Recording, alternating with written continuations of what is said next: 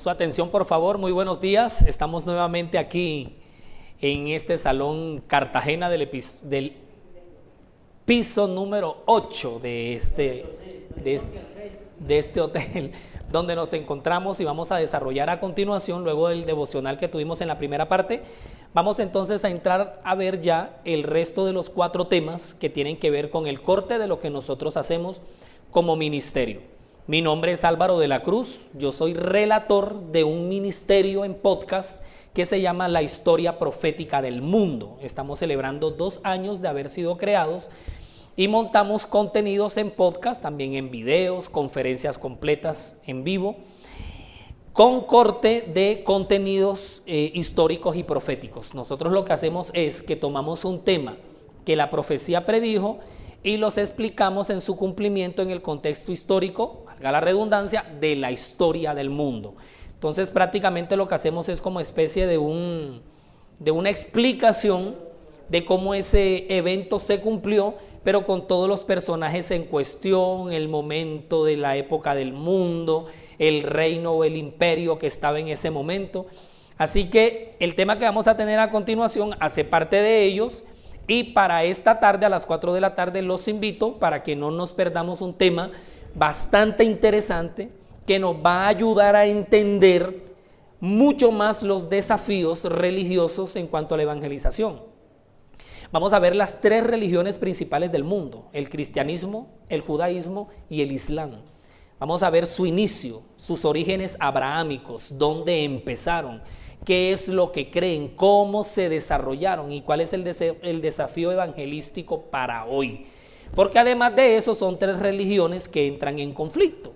Aquí es donde entra lo que conocemos en la historia como conflicto y religión.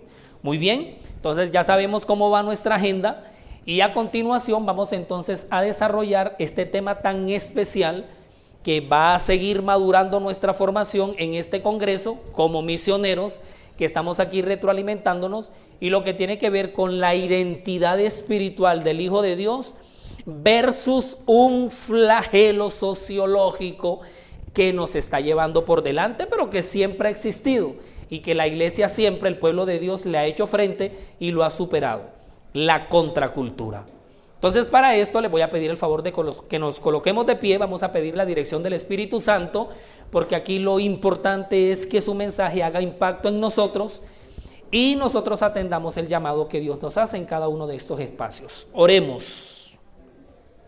Señor Dios Todopoderoso, gracias te damos por la bendición que nos das de poder estar aquí congregados para desarrollar más que una temática, atender un llamado que tú nos haces en estos últimos tiempos en la historia de este mundo. Vamos a ver a continuación un tema bastante interesante, pero que al mismo tiempo coloca sobre el tapete un desafío, ante el cual cada uno de nosotros es llamado como protagonista de cambio, dependiendo y conectados de ti, para poder, Señor, no solamente hacerle frente, sino colaborar con el pueblo de Dios en su peregrinaje por esta tierra para cada vez más aplicar, poner en práctica la misión que nos has dejado. La identidad espiritual de cada uno de nosotros como hijo de Dios versus un flagelo que nos desafía y nos reta como es la contracultura. Pero tú aquí, Señor, nos dirás cuál es tu llamado y qué es lo que tú piensas y a qué nos llamas frente a toda esta situación. Bendiciones, Señor, que te rogamos en el nombre de Jesús. Amén. Tengan la amabilidad de tomar asiento y en este momento sí con ayuda de una presentación que hemos preparado aquí, vamos a ayudarnos para poder ir siendo guiados en el desarrollo de lo que vamos a ver a continuación. Tanto se habla de la identidad que nosotros tenemos como identidad y es totalmente cierto. Todos nosotros manejamos una identidad espiritual.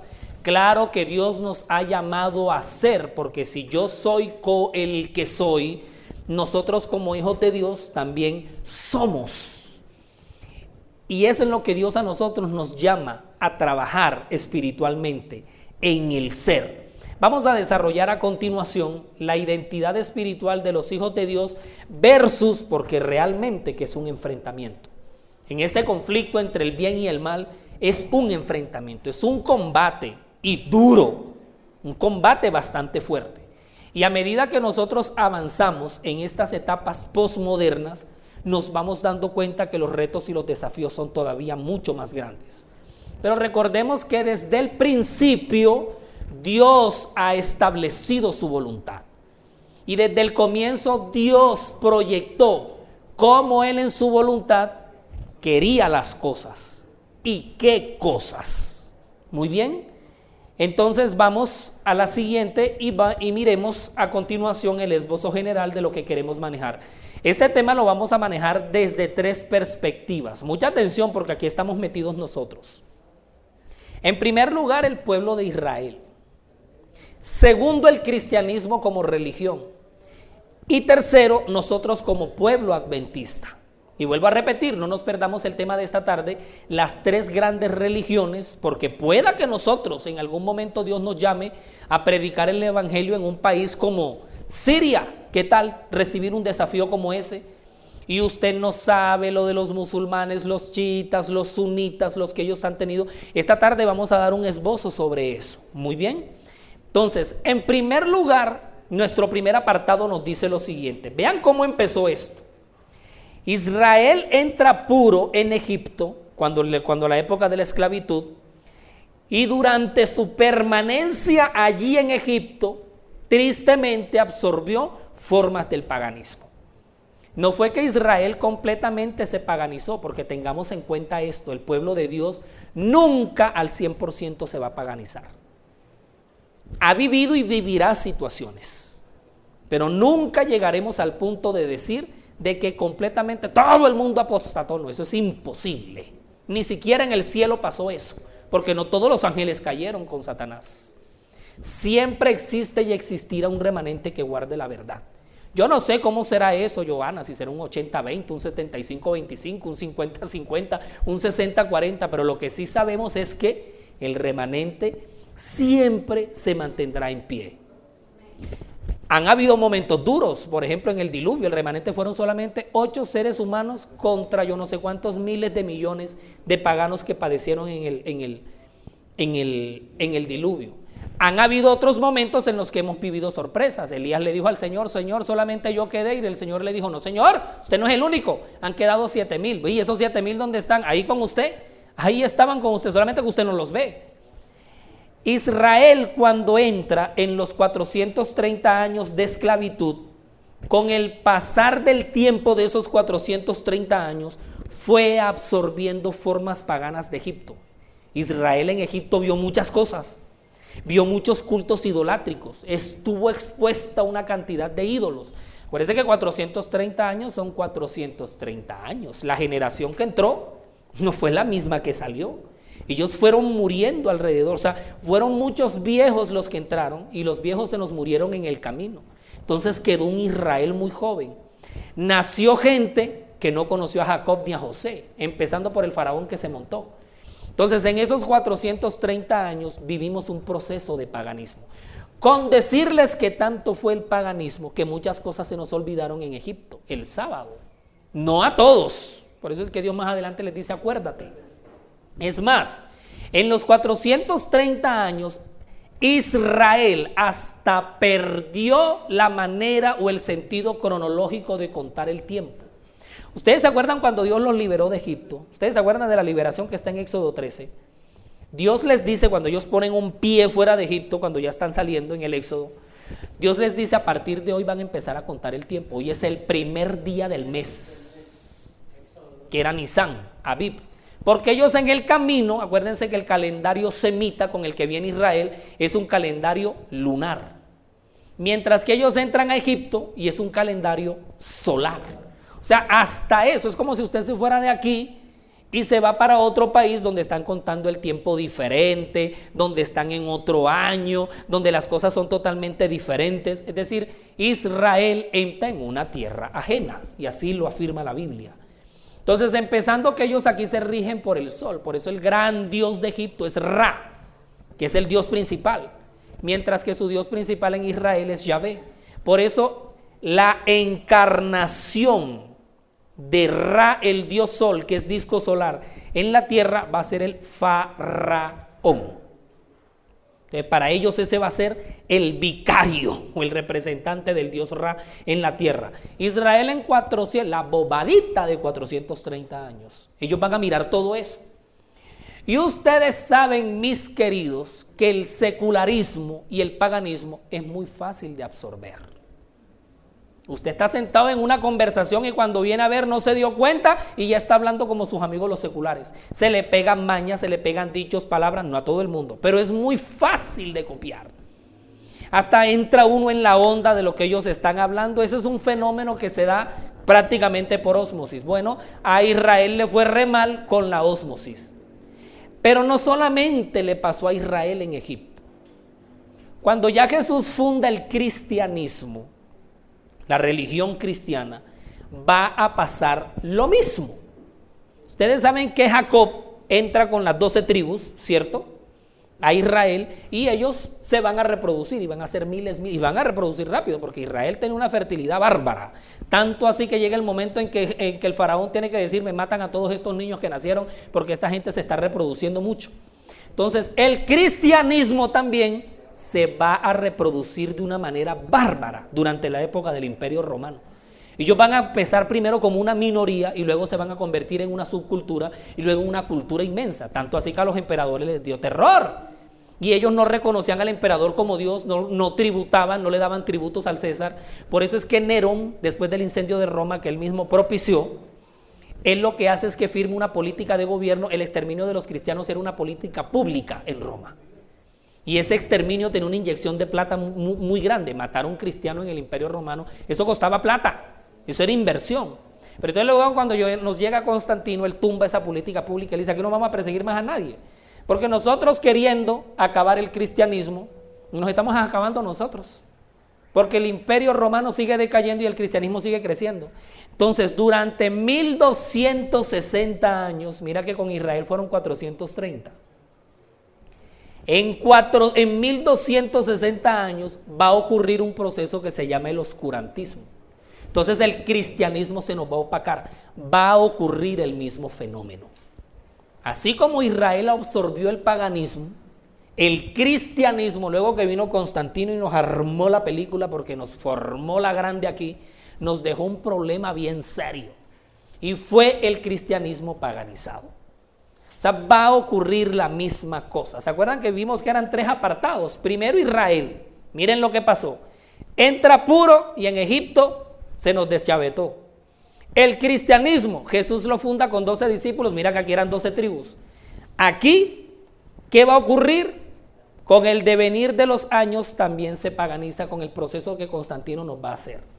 Si hay algo que es tan susceptible de paganizarse, siempre ha sido el pueblo de Dios. Siempre hemos manejado una susceptibilidad para eso. De copiar las cosas, de hacer como los otros los hacen, de querer copiar las formas de otros, que a nosotros no nos gusta como Dios lo está diciendo. Eso, eso, parece que viniera en la genética del pueblo de Dios. Pero siempre vamos a tener un remanente que rompe con esa genética. Que van a decir, no señor, y con tan solo uno que rompa la ley, ya sabemos que esa ley no es ley. Pero ahora nos vamos con el tercer apartado, que es el que nos atañe a nosotros. Como pueblo remanente de Dios estamos llamados a conservar también la pureza. Nosotros mañana vamos a cumplir 170 años de inicio profético y el otro año vamos a cumplir 160 de organizados.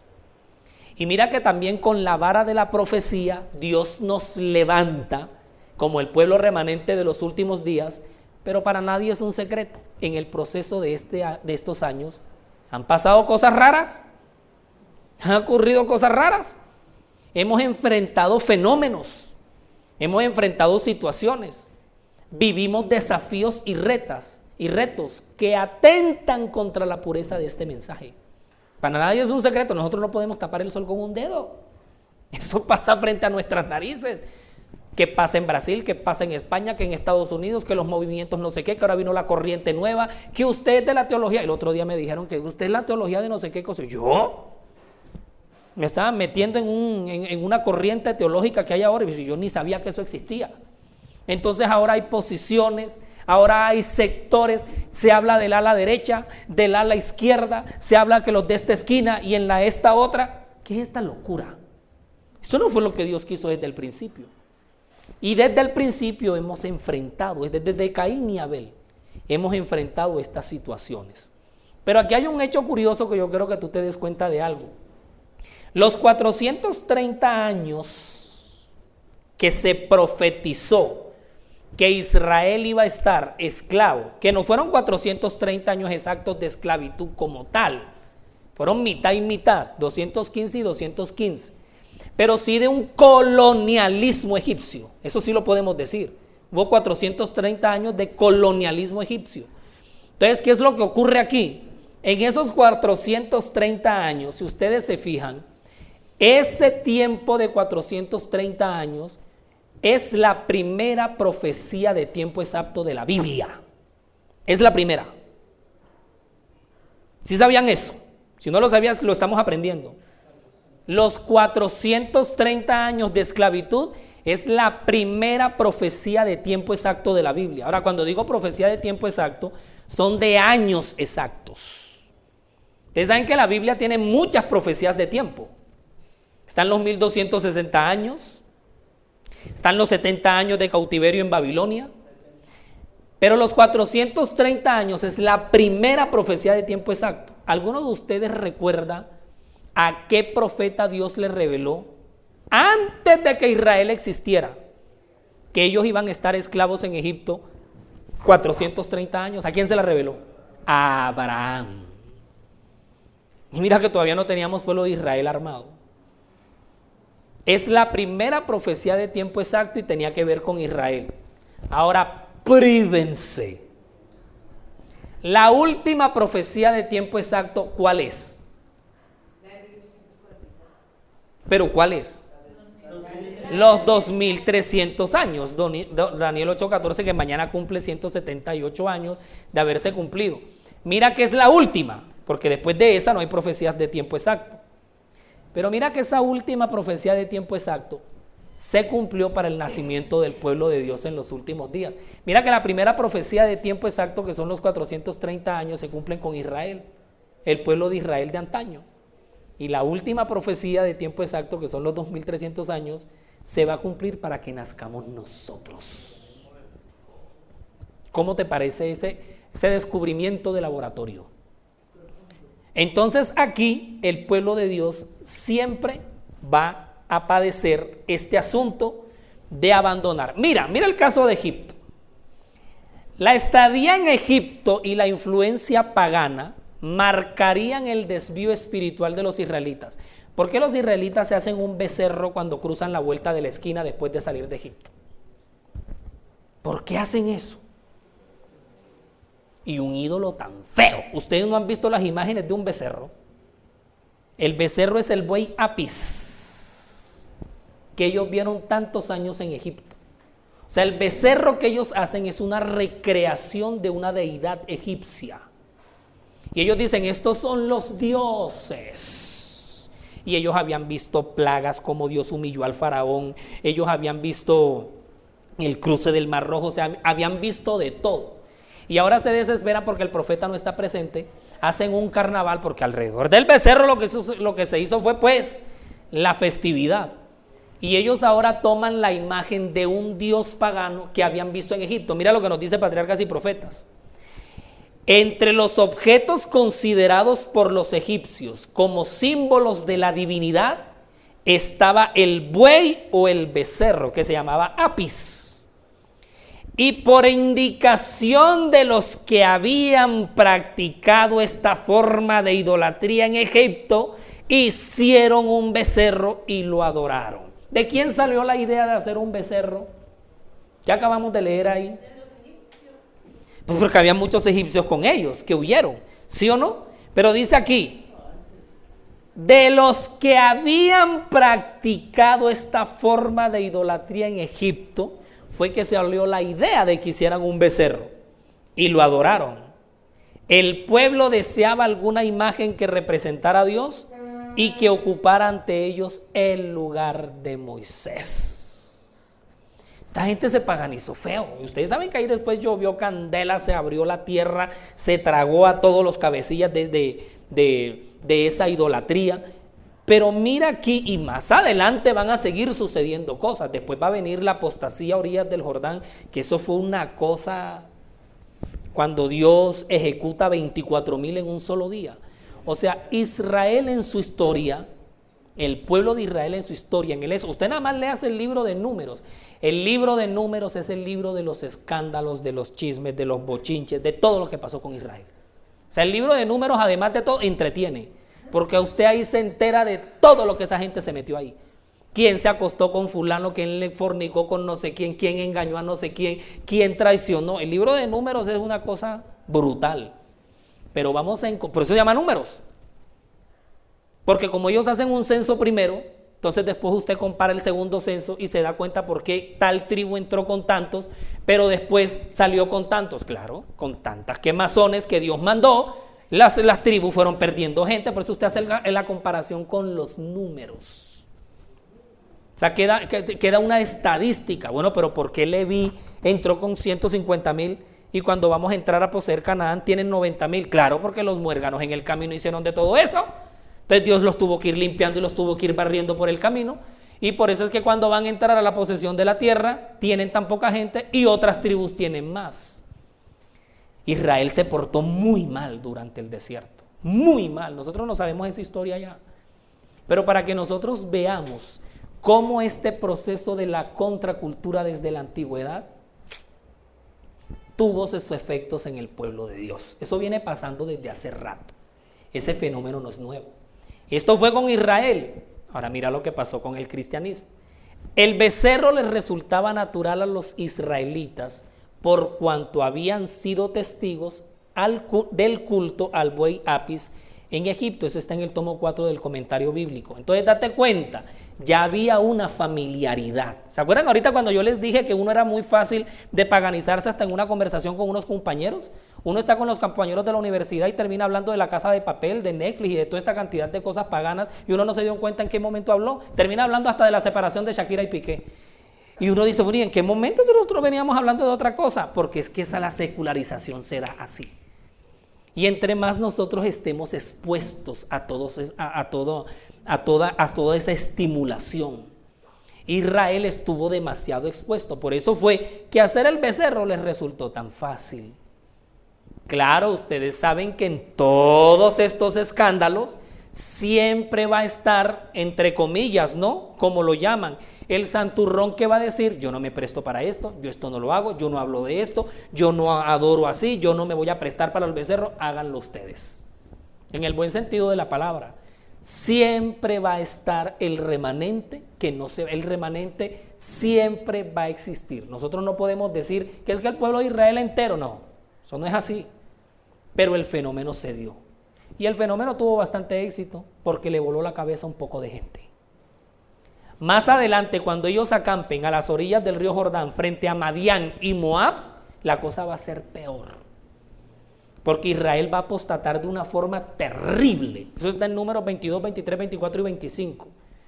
Y cuando ellos apostatan con los madianitas y los moabitas, ¿qué, ¿qué orden le va a dar Dios a Moisés? Le dice, ahórcame a todos los príncipes de Israel que fueron los cabecillas de todo este carnaval. Príncipes de Israel. Y Moisés se pone en la mitad y dice, no, Señor, pero si son los príncipes, que los ahorque. Porque ellos fueron los que me protagonizaron todo este fandango que me armaron. Pero Señor, pero si ellos son líderes, yo no me... De... O se quita o los ahorco yo. ¿Y qué tienen que hacer? Ahorcar a todos esos líderes. Y en esa apostasía murieron 24 mil en un solo día. Ahora réstale 24 mil a Israel. ¿Y cuándo? ¿Dónde pasó eso? En números. Entonces usted compara las estadísticas, yo digo, pero ¿y cuántas matazones hubo en Israel que los números quedaron tan desbalanceados? Ah, para que usted se fije, todas las apostasías que ocurrieron, Dios tuvo que limpiar. Esto es con Israel. Vamos al segundo apartado, el cristianismo. Obsérvalo bien. El cristianismo se origina con los doce apóstoles. Muy bien con una doctrina pura y transparente a partir de los primeros siglos empieza a corromperse. Que aquí es donde entra lo de los siete sellos de Apocalipsis. Los siete sellos están en Apocalipsis 6, 7 y 8. En el 6 aparece el libro sellado. Y en el 7 empiezan a hablar de los, de los En el 6, este, desde el 5 está el libro sellado. En el 6 nos hablan de los primeros 6 y hasta el 8 nos hablan del séptimo sello. Ojo, nariz y ceja con lo siguiente que voy a explicar. Los siete sellos son siete periodos, son siete partes en la historia del pueblo de Dios. Desde que Jesús la fundó en el siglo I hasta cuando vuelvas por segunda vez. Porque acuérdense que el séptimo sello es la media hora de silencio en el cielo. Como la media hora de silencio en el cielo. Esa es la venida de Jesús. Entonces los siete, haga de cuenta esto una película, una saga de siete partes, de siete episodios. Esos son los siete sellos. Entonces usted encuentra el caballo blanco, después viene el caballo cuál? El caballo rojo, después viene cuál? El caballo amarillo, después, no, el negro. Después del negro viene quién? El amarillo, después del amarillo, ¿quién viene? Ya no viene caballo porque la cosa se puso tan terrible que hasta el símbolo de los caballos desapareció. Entonces ahora vienen las almas debajo del altar.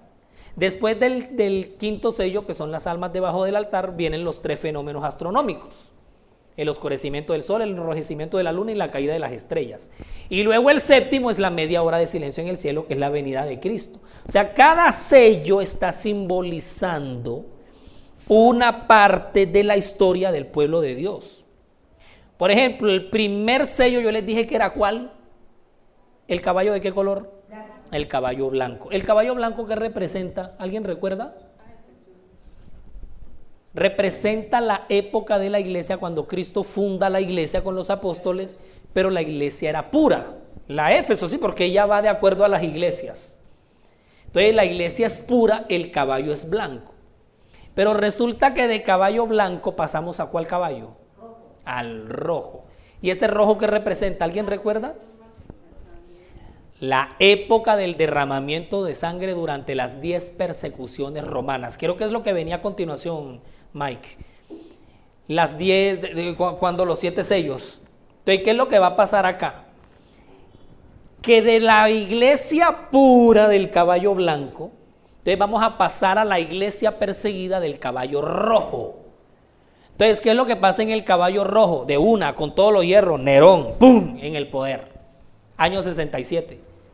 Entonces, ¿qué es lo que hace Nerón? Nerón es el que empieza a perseguir a la iglesia, a desangrarla. El derramamiento de sangre fue una cosa impresionante. Mañana vamos a ver un tema que se llama la iglesia indestructible. Ahí vamos a ver un poquito lo de los diez, lo de los diez perseguidores, los diez, los diez mente. Yo les digo a ellos los diez enfermos mentales, porque esa gente estaba era mal de la cabeza. O sea, los emperadores estaban chiflados. Se haga de cuenta usted 10 Adolfo Hitler puestos ahí, el uno detrás del otro, porque cometieron unas bestialidades horribles. Hay un libro que se llama el libro de los mártires. Yo toda la vida lo he recomendado. Se llama así. El libro de los mártires y lo escribió Juan Fox. Usted lo puede descargar, está gratis en Google. Usted busca el libro de los mártires de Juan Fox y él le suelta el PDF. Y en ese libro Juan Fox describe los martirios, las torturas, las cosas más impresionantes. Usted se lee ese libro y no duerme. Mejor no se lo lea. Mala recomendación. Pero si usted queda muy mal de los nervios, entonces véase Frozen, más o menos. Y ahí equilibra, equilibra los nervios con esa película. Entonces ya usted ahí como que equilibra la balanza, ¿sí? Porque el libro de los mártires es un libro bastante fuerte. Ahí te describen los, los, los, las, maquinarias de tortura, las dinámicas que utilizó el imperio romano para, para matarte. Hablan de la silla caliente, de los caballos que desmembraban a los cristianos, los leones. No, la lapidación. O sea, el caballo rojo nos representa ese periodo sanguinario para la iglesia. Pero luego nos viene el caballo negro. Muy bien, el caballo negro nos habla precisamente, vean, aquí están, el caballo negro, que es el tercero, nos habla de la corrupción y el proceso de paganismo de la iglesia cristiana. Acuérdense que allá en Israel ellos vivieron eso en su tiempo. Pero aquí el cristianismo lo va a vivir a partir del siglo IV, que es cuando se nos monta Constantino en el poder, año 313, cuando se monta Constantino. Y este tipo, pues, o sea, si los 10 emperadores anteriores estaban chiflados, este sí estaba, era pero re loco. O sea, Constantino hizo una cosa, él la sacó del mundo, la sacó del estadio.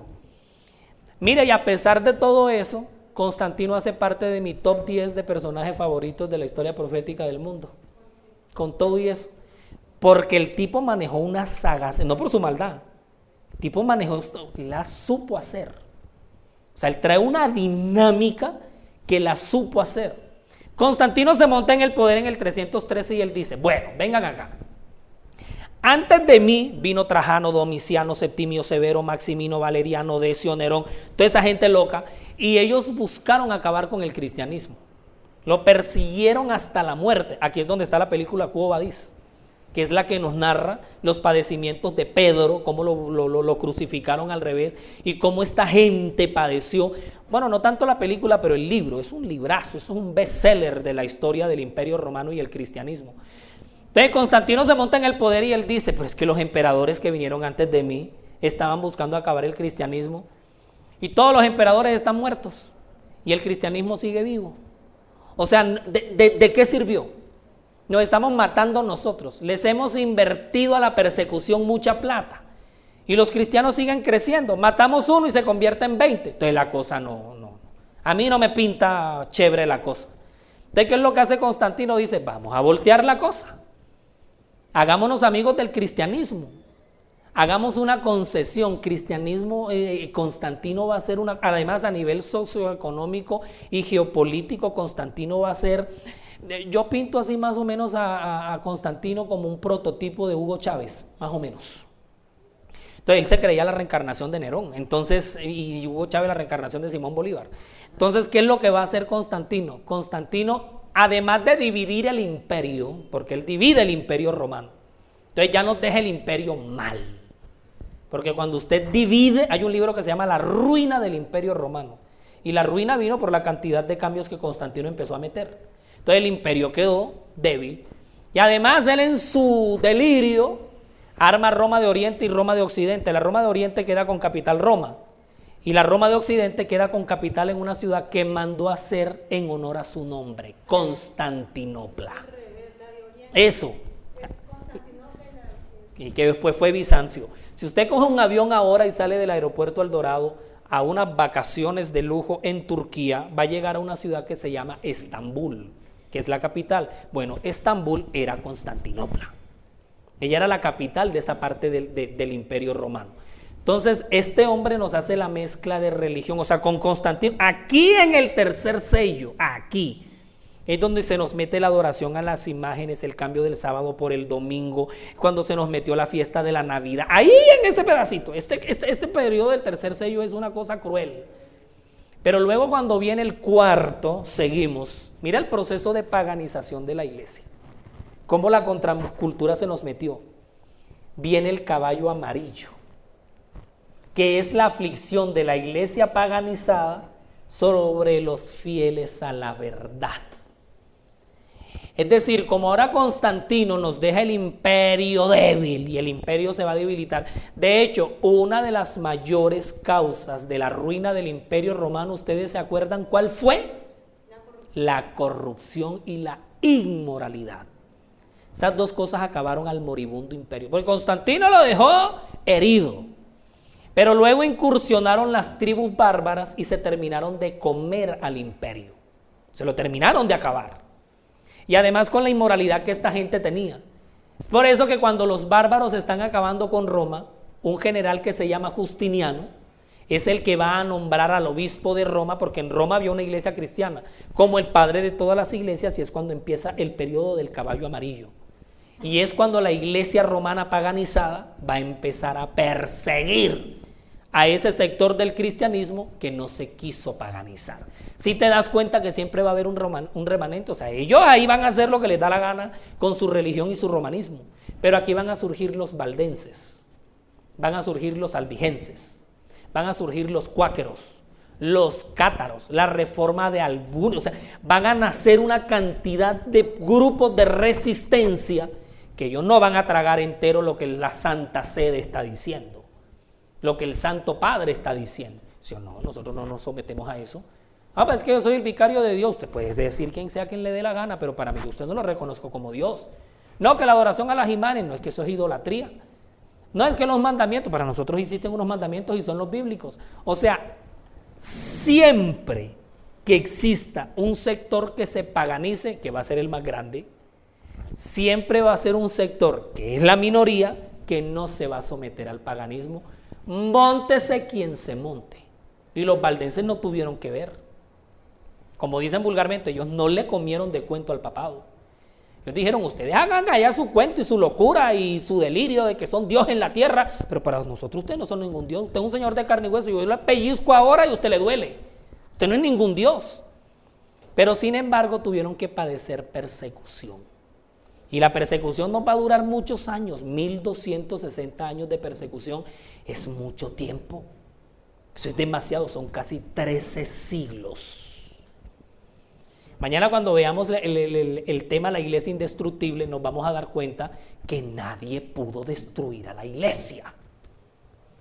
Ni nosotros la podríamos destruir.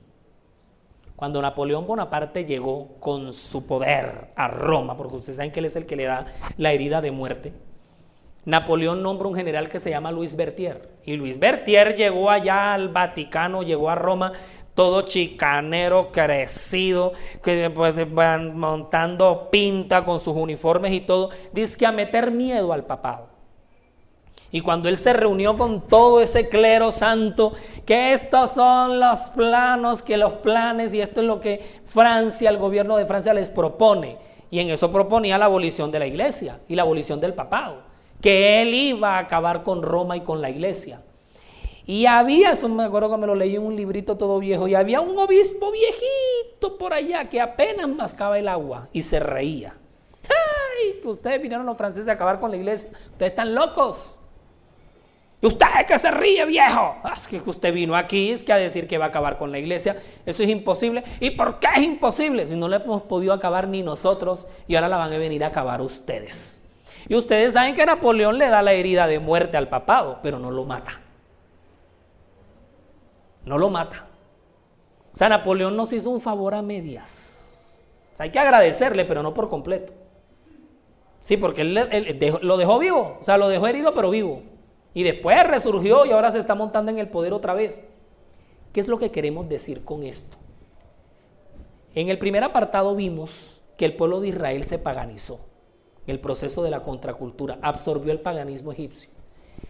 En el segundo apartado vemos ahora que Jesús funda la iglesia pura, el caballo blanco, pero con el tiempo que pasó se alió con el Estado.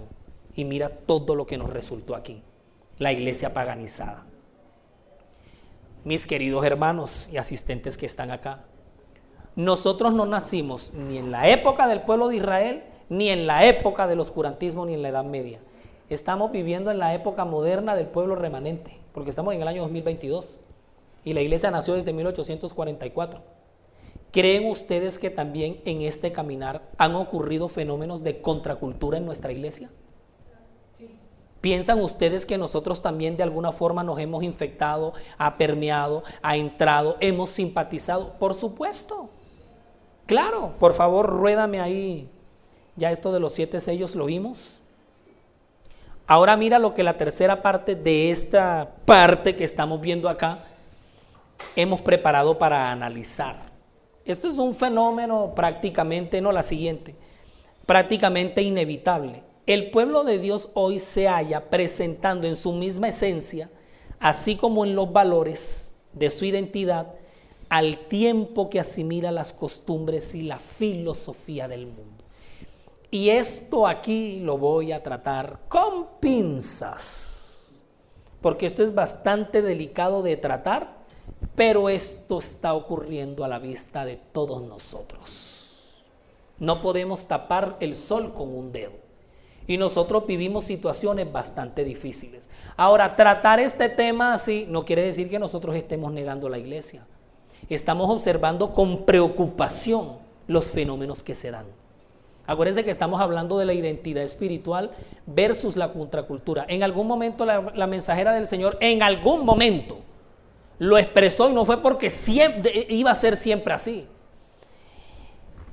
En, los testimonios para la iglesia, que ustedes saben que los testimonios son cuántos? Nueve, testimonios. ¿Ya se los leyeron? Sí, Ahí vamos en la lectura, ¿sí o no? Son una obra mara y ahora están traduciendo los manuscritos inéditos, que es otra cosa, vea, espectacular. En el testimonio tomo 5, en la página 217, en algún momento en que la sierva del Señor estaba viva, se estaban presentando cosas. E inspirada por el Espíritu Santo, ella expresó y registró. La iglesia ha dejado de seguir en pos de Cristo. Esa expresión es grave. Eso es para coger a Elena de Guay y lapidarla. ¿Cómo va a decir semejante cosa esta mujer? Pero lo dijo la profeta. y no, y ella alrededor tenía al presidente de la Asociación General, tenía al secretario de no sé qué, tenía a los líderes, tenía a toda esa gente, claro. Y te voy a decir una cosa, que yo con ese concepto me casé hace mucho tiempo, pero porque se lo escuchó un pastor al cual yo quiero mucho. Y él mismo me decía a mí, me dice, Alvarito, usted podrá ser muy pastor, muy especializado, muy magíster y todos los doctorados que usted quiera. Pero si usted está equivocado, está equivocado. Nada que hacer. Si se equivocó, se equivocó. Si se puso en una postura que no era, se puso en una postura que no era. Si simpatizó con una corriente que no era, usted podrá ser muy doctor, pero simpatizó con una corriente que no era. Nosotros no podemos comer de ese cuento. Elena de Guay no es teóloga. Elena de Guay no es pedagoga. Ella no es administradora. Elena de Guay no es antropóloga ni socióloga, ni... pero es profeta. Y eso mata todo. Elena de Guay, papá, mata a Álvaro de la Cruz. Elena de Guay mata a Hugo Gambetta. Elena de Guay mata a Esteban Bor Robert Costa. Si están equivocados, es un ejemplo, ¿no? Nada que hacer. están equivocados. Y a esta pobre mujer sí que le decían en vida que estaba equivocada. Y acuérdense que a la mujer la mandaron hasta volar pero era profeta. Y acuérdense ahora del testimonio de los profetas bíblicos. Acab y Elías. Jezabel y Elías. No, claro, Jezabel tenía el estudio. ¿Cómo le vamos a decir a esta mujer egresada de Harvard que está equivocada y que ella no va a tener si ella lo que tiene es un currículo y está bien calificada? No, mamita, lo sentimos mucho. Usted es la gran ramera, nada que hacer. Y aquí tiene al profeta. Uy, pero ese campesino es profeta. Ahora, él no es profeta porque él, un día se levantó y dijo, ay, ¿qué haré? Estoy como desocupado. Ay, voy a ser profeta. No. Fue profeta porque Dios lo llamó al oficio profético. Entonces, lo que está revelado, acuérdense que quienes se opusieron a la adoración del becerro. Ah, ¿Quiénes se mantuvieron? A los que Dios llamó a que se conservaran en la posición que se tenían que conservar si algo tal pasaba. Entonces, a lo que está escrito, la contracultura no puede pelear. Si el, Señor dice seis días trabajarás, podrán venir cinco días de descanso, incluyendo el sábado. Pero el sábado no lo toquen. Y la, la contracultura podrá decir y pararse de cabeza. Si captan lo que el Espíritu Santo nos quiere decir en este espacio que estamos desarrollando aquí? Porque es un versus y es un reto y un desafío contra la identidad espiritual del pueblo de Dios. Qué tristeza para los que en la Edad Media se dejaron echar de cuento de Constantino. No, y hubo un momento en el que Constantino dijo, aquí en el Parlamento nadie me toma un cargo público si no es cristiano. Entonces por eso fue que empezaron las malas conversiones, la gente empezó a bautizarse mal. Claro, se tienen una curula en el, en, el, en, el, en el Senado de Roma, tenía que ser así empezaron las conversiones mal. Por eso es que en la época del caballo amarillo empezó a entrar a la, a la iglesia una cantidad de gente que no estaba preparada ni convertida, porque fue la alianza de la iglesia con el Estado. Y ahora aparece de golpe la profeta del Señor diciéndole a toda esa gente. Ahora yo no me imagino a Elena de Guay diciendo esto allá reunidos en una... La iglesia ha dejado de seguir en pos de Cristo, su líder, y está volviéndose firmemente hacia Egipto. Hágame el favor y explíqueme eso. ¿Ah? ¿Qué, es esto? Ahora, vuelvo y te repito, esto lo dijo ella en una situación dada, porque el espíritu de profecía también hay que aprenderlo a leer, en una situación dada que estaba ocurriendo. Pero ¿será que Elena de Guay si viene hoy nos afirma esto también? ¿Y qué tal que Elena voy a entrar ahora al Congreso de UYC? Me dan un seminario allá, me hacen el favor. Porque voy a hablar, y no por mí, voy a hablar por revelación. Se para la vieja aquí y nos coge a todos nosotros con una mano adelante y otra atrás. pero bueno, ¿qué es lo que está pasando aquí? No, pero ¿y de dónde sacaron esta señora? ¿Y ella qué currículo tiene? Ayer cuando ustedes leían allá todo lo que nosotros estudiamos y todo lo que hacían, yo estaba que me orinaba allá en el puesto. Y decía, ¿qué podrían decir de Elena de Guay en un congreso cuando era invitada a esta? Si la mujer escasamente tenía estudios de primaria, pero es profeta. La revelación es lo que nos da identidad a nosotros. Escúchame bien lo que te voy a decir. Escúchame bien. El Evangelio es una cultura dentro de la cultura. El Evangelio. Y nosotros nos hemos dejado meter los dedos a la boca con ese asunto de la cultura, que a mí ya me da miedo utilizar ese nombre. Porque entonces si es por cultura, yo bautizo a todos los indígenas del Amazonas y que ellos sigan adorando al sol, porque es el asunto de cultura. No, Señor, las cosas no son así. Acuérdense que el Señor nos mandó a enseñar, enseñarles todas las cosas que yo les he dicho. Claro que hay un proceso de conversión y para algunos sectores serán un poco más complejos que otros, pero el Evangelio es una cultura dentro de la cultura. Le voy a echar un chisme a los que les gustan los chismes. Los que no, tapanse los oídos. Yo duré muchos años conquistando a mi esposa de novio y estuve ahí, y estuve cuatro años, me puso la mujer a padecer. Y eso a mí me valió ayunos de cuanta cosa.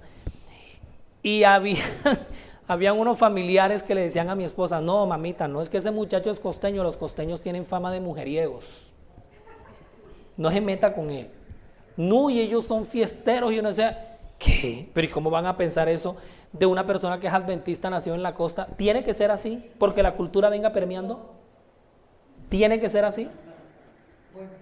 Entonces todos los santanderianos no van a ser, este, eh, no van a tener mansedumbre. No, porque es que permea, por supuesto.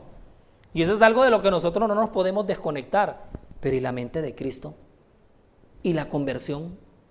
Y entonces los israelitas no venían de Egipto. No es que ellos vienen con una cultura por la cual que pasaron, dejémoslos así. Sí, cuando la cultura les dijo que hicieran un becerro, el Señor mandó a abrir la tierra y que se los tragara. Entonces eso hay que cogerlo con pinzas. El Evangelio es una cultura dentro de la cultura. Ah, no es que yo nací, o sea, es una cultura dentro de la cultura. O sea, el Evangelio es transcultural. En nuestra ciudadanía está en los cielos. No, pues que es que los chinos comen rata, pues dejémoslo comiendo rata. Pero, bueno, por ejemplo, hay un tema que siempre trae mucha controversia, es el tema de la música. Y entonces está México, está Brasil, que son los que más sobresalen. Colombia, que somos así, que no somos tan... eh, Brasil, México, eh, África. Entonces allí, o sea, si usted vaya, usted no va a decir, oiga, ¿ustedes por qué hacen esto acá? es que Cristo dice que nosotros debemos cantar así, así, así. Ok, aunque el tema no es la música, pero está muy buena tu intervención y me encanta. Y en algún momento la íbamos a tocar. Te voy a poner un ejemplo que ustedes dirán, ay, pero ese ejemplo. Pero ustedes nada más miren esto. Yo personalmente, yo, Álvaro de la Cruz, no tiene que ser de ustedes, yo. Yo admiro mucho a los hermanos testigos de Jehová. Yo los admiro mucho admiro mucho a los mormones, los admiro bastante. A mí me encanta, yo soy un historiador de religiones eh, de oficio, por pasión. A mí me gusta estudiar las formas de las religiones y cómo ellos conciben las cosas. Ahora ustedes ya por eso les dijo, ay, pero ese ejemplo, sí, porque es que esos son ellos, no nosotros. Pero tú no vas a encontrar que ellos se van a dejar meter cuento de la cultura donde llegan a pisar y evangelizar. Ellos llegan con el Evangelio de Cristo, con lo que ellos han concebido como el Evangelio de Cristo. Nuestro mensaje adventista llega a evangelizar. Y ese evangelismo va contra muchas formas y va contra muchas, o de pronto es hasta al revés, muchas de esas formas y muchas de esas culturas. Porque es que aquí nosotros nos hemos olvidado de algo y esta es la plataforma para todos estos fenómenos y es el de la educación. La educación cristiana. Entendiendo por educación, no encerrándonos en un claustro académico. Porque la educación cristiana no se, no se limita solamente a eso. Cuando nosotros hablamos de la educación nos imaginamos la universidad, los colegios adventistas. No, la educación Es un principio transversal en nuestra iglesia que inunda todos nuestros procesos, incluyendo el, de la, el, de la, el del evangelismo. Y ahí meta usted todos los picos, que el de las formas, que el de la vestimenta, que el de la música, que el de la cultura. Entonces nosotros tenemos que entrar es a educar. Y es una cosa bien larga y bien complicada. Quizá porque la hemos querido ver larga y complicada. Pero ahí tenemos que entrar a educar. Mira lo que pasó con toda esta gente. Mira lo que ocurrió con todos ellos. Es que ellos vienen de estos rincones. Es que para eso llega el Evangelio. Para enseñar y para educar. Otra cosa que tenemos que tener, y la Biblia nos da el aval para eso. La iglesia goza de una unidad. Pero unidad es uniformidad. ¿Somos unidos o uniformes? Porque estamos llamados a la unidad. Pero ¿y la uniformidad?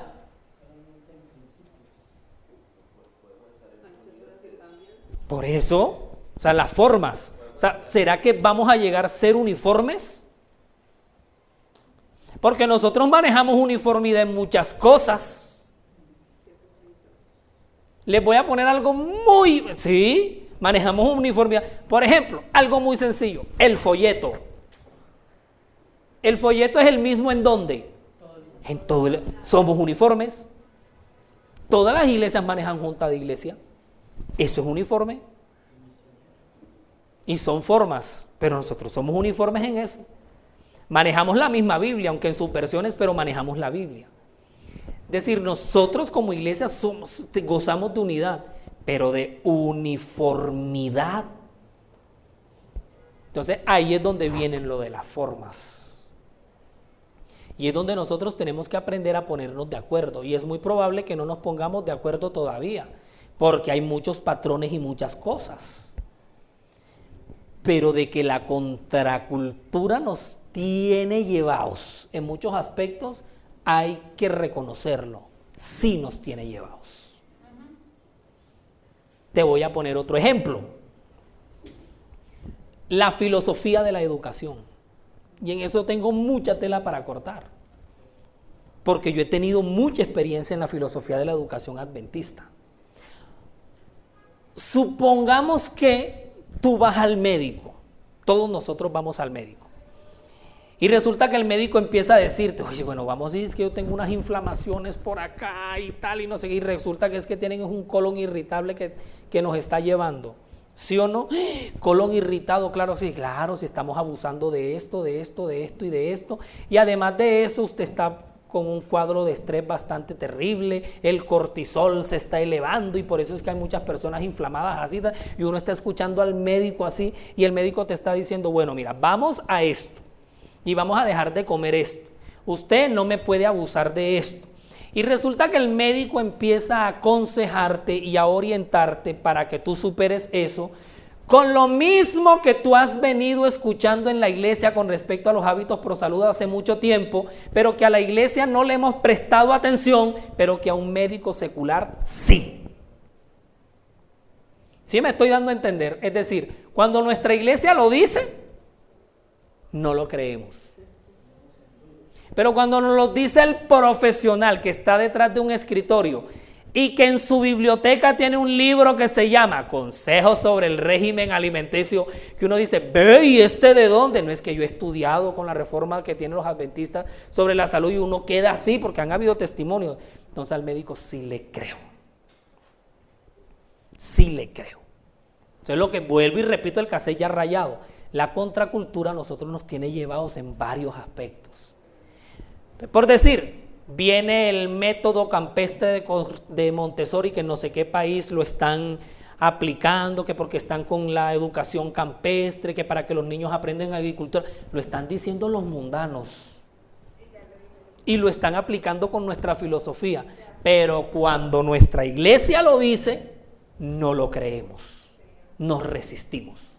Pero cuando el secular lo dice y vemos los resultados, uno dice, uy, pero esta gente que avanzada está. Mira el método que ellos tienen.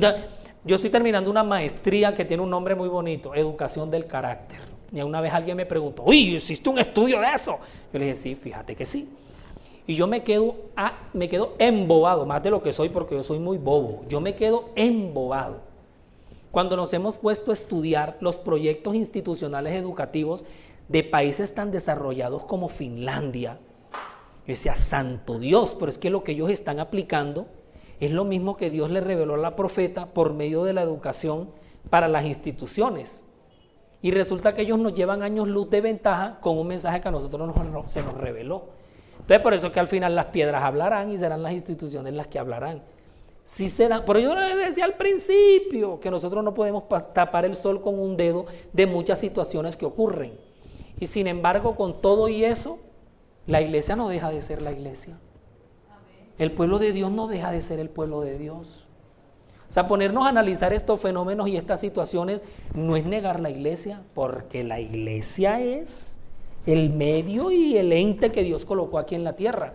Dios no destruyó a Israel. Le tuvo que dar unos azotes y unos tatequietos bien buenos. Tú sabes que es lo que la tierra se abre en medio de una apostasía. ¿Qué tal que en medio de una apostasía que nosotros aquí protagonizamos, hagamos y el Señor digo que se parte la tierra y se traga a toda esa gente? Mira el, cristianismo en la Edad Media. O sea, no toda la gente se paganizó, pero Dios respetó mucho esa ala de la iglesia que se mantuvo fiel. Pero de que las situaciones pasan, pasan. De que suceden, suceden. Y estoy ya por creer, y no es una posición personal, de que Dios ha permitido todo esto en una parte para probar nuestra fe, porque también nos mantiene ahí. Mira que Elías le dijo al Señor, Ay, es que solamente yo he quedado, todos estos demás se perdieron. No, Señor, te está muy equivocado. Hay siete mil, y tú sabes lo que era decirle a Elías siete mil, para él era el mundo entero. Entonces él decía, pero ¿y en dónde siete mil? Si yo no cuento ni cinco con la mano, usted, porque es que usted ve la iglesia así. Dios la ve así, desde arriba. Y para cerrar con esto y tomando lo que la sierva del Señor está diciendo, precisamente alrededor de estos años la sierva de Dios tuvo una visión que está en un libro que se llama Consejos para la Iglesia. Esa visión a mí no se me ha olvidado nunca. En un sueño la sierva del Señor entra a un templo y ella salió muy decepcionada. Decía, yo no vuelvo ahí. El amor al vestido el maquillaje, la pintura, el ego, el que pasó a predicar allá al frente, unas cosas más flojas. Ve, en su tiempo Elena de Guay tuvo un sueño así. Yo no vuelvo más aquí. Y el ángel la cogió y le dijo, venga para acá, China malcriada. ¿Usted qué es lo que está diciendo? No, yo salí de allá muy mal. Yo entré a la comunión al Salón de los Santos y mira cómo encontré esto. ¿Y, qué fue lo que usted dijo?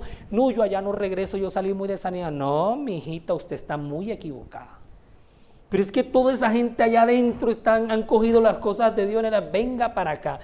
Y en la visión ella dice que el, el ángel toma y la eleva y la eleva alto, alto, que incluso él la sigue elevando más y él le dice, Ahora mire a esa misma iglesia, mírela desde aquí, desde arriba.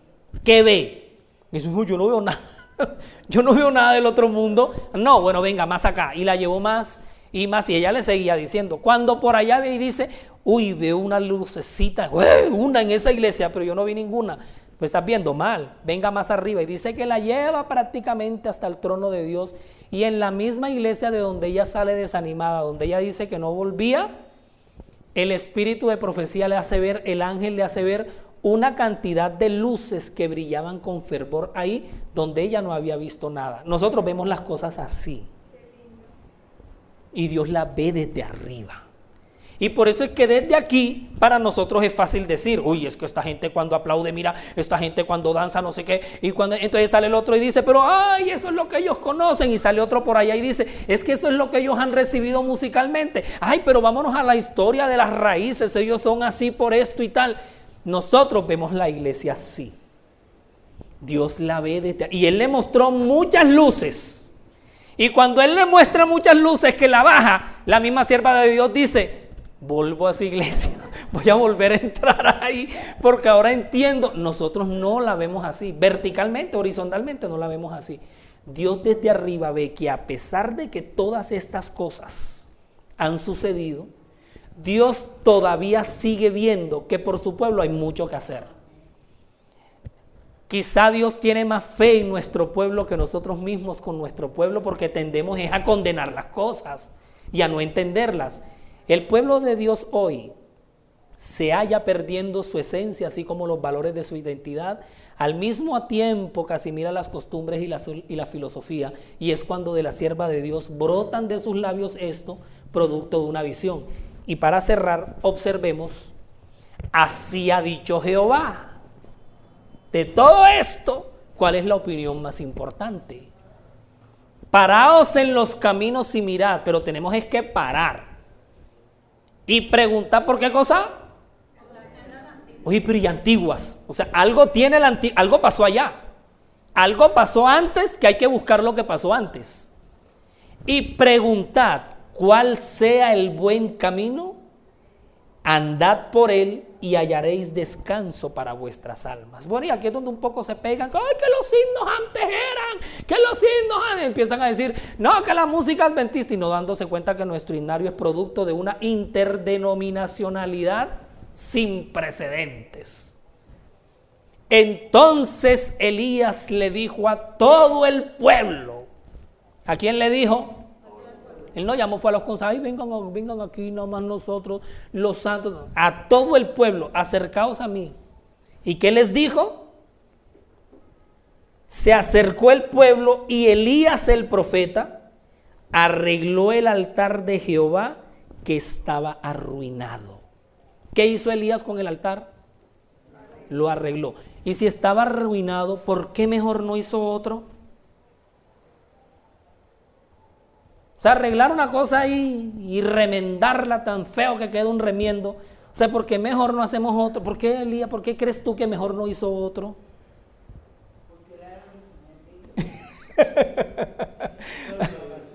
¿Ah? ¿Por qué?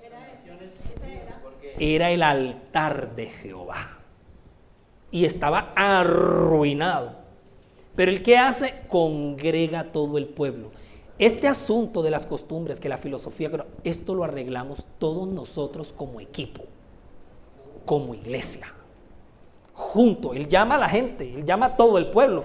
Incluso yo me imagino a día diciendo, llámeme al pagano ese que está en la esquina, ya que él también es de Israel, llámenlo que venga. No, pero él está allá en su cuento, llámenlo que él también es del pueblo. Pero ¿cómo se le ocurre, profeta? Llámelo que él también es del pueblo. Esto es entre nosotros, como pueblo de Dios conjunto. Acuérdense que nosotros nos aproximamos a un zarandeo, cuando el Señor meta su mano y ciegue. Y eso va a ser un proceso que Dios va a hacer. Pero aquí Dios nos llama a todos nosotros. Por eso cuando hablábamos de algo tan delicado como la uniformidad, sí, tenemos que ponernos de acuerdo. Pues no podemos estar por allá, por acá, pues entonces, ¿qué unidad es esta? Y mucho menos en tantas diferencias de pensamiento. Pero una clave que nos da Jeremías, siempre buscar las sendas antiguas. En este segundo segmento que hemos tenido aquí, claramente Dios nos ha puesto sobre el tapete muchas cosas que pasan, que suceden, que pensamos, corrientes, sectores, líneas. Y yo me pongo a pensar, Adriana, yo digo, ¿qué es esto? ¿Por qué tanta diversidad? Y todo esto, si Dios nos llama a una unidad de pensamiento, pues precisamente aquí encontramos un llamado donde al pueblo se le congrega. Cuando la voz se levante y nos congrega a todos para un movimiento de reforma y reavivamiento, ¿tú vas a participar? ¿Vas a ir a, arreglar el altar de Dios que esté arruinado? ¿O nos vamos a poner que, no, hombre, otra vez ese cuento que no sé qué? No, el pueblo se acercó porque había que arreglar el altar de Jehová. Nuestra identidad es espiritual. Nosotros somos espirituales. Y por el Espíritu espíritu es que nosotros redireccionamos todas las líneas por donde esta iglesia debe conducirse. ¿Qué les parece si en estos momentos, con rodillas a tierra, los que podamos arrodillarnos, vamos a pedirnos, vamos a pedirle al Señor que nuestra identidad sea la de Él? Que nosotros busquemos ser como Jesús y que esa identidad permee mi mente y sea la que canalice todas mis decisiones y mis posiciones. Vamos en estos momentos a arrodillarnos y tomando como trasfondo todo lo que hemos estudiado y visto en esta segunda parte, pidámosle a nuestro Dios por la identidad espiritual que debe primar en mi vida. Quizá corporativamente no todo el mundo va a seguirte o va a seguir por la misma línea, pero miremos el ejemplo de lo que Elías hizo al final. Congregó al pueblo porque es como iglesia y como equipo que vamos a sacar esta misión adelante. Oremos. Señor, qué tristes escenas contemplamos al estudiar la experiencia de Egipto, del cristianismo y también muchos pasajes de nuestra iglesia como pueblo remanente que en estos 170 años han ocurrido. Pero también podemos ver cómo la mano de Dios está al timón y en medio de tantas situaciones y tantos flagelos que nos han azotado, tú sigues dirigiendo a tu pueblo. Es tu altar, Señor, el que muchas veces se arruina, pero que estamos llamados a no edificar otro, sino arreglar el altar de Jehová y como hizo Elías, convocar a todo el pueblo porque es todo el pueblo el que debe estar involucrado en sacar la misión de esta iglesia adelante.